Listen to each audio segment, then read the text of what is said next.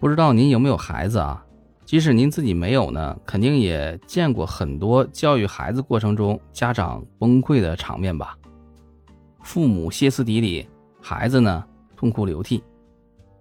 这周呢听了一堂关于孩子教育的课，主讲人赵妙芳是广东江门人，她女儿拿到了多所英国名校的 offer，最后选择了牛津大学，所以她的课呢叫牛津妈妈面对面。他的课一共分为六个模块，那天听的是犯错处理篇。他和女儿有一个很特殊的沟通方式，是通过文字沟通呢来找出问题和解决方案。现场，他展示了他女儿小学一年级的时候被老师投诉上课不认真听讲，他们娘俩的文字沟通过程，这对每个点都穿透性的找到最根本的原因。听完这个课，我突然觉得打开了通往新世界的大门。等以后自己有娃呢，工具箱里又多了一个工具。赵妙芳说，之所以采用文字沟通的方式，是让孩子有足够的时间去思考。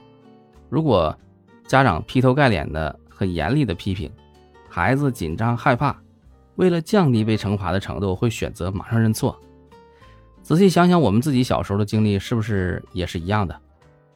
孩子呢，虽然服软了，但是往往呢少了寻求解决方案的一个过程。赵妙芳女儿上课没有精神，是因为睡眠不好。睡眠不好呢，是因为天气热了，床上垫的还是厚的棉被。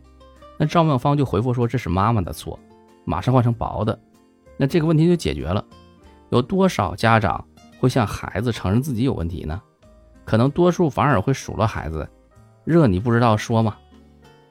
必须要提的一点是，张妙芳的女儿是从来没有上过补习班的。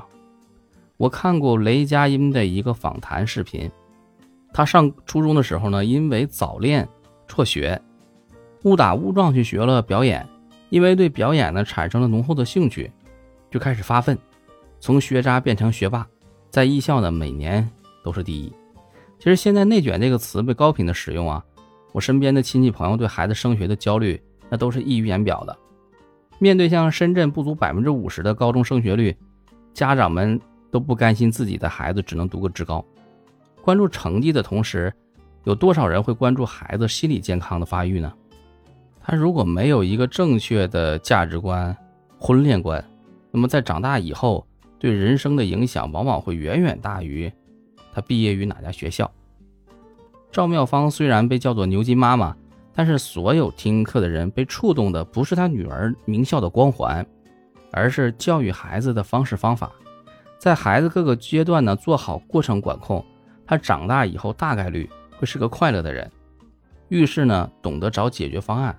而不是一个走极端的人。我自己虽然是硕士学历，但是真谈不上喜欢这个专业。当初呢，是因为老妈觉得有机会深造，要多学点东西。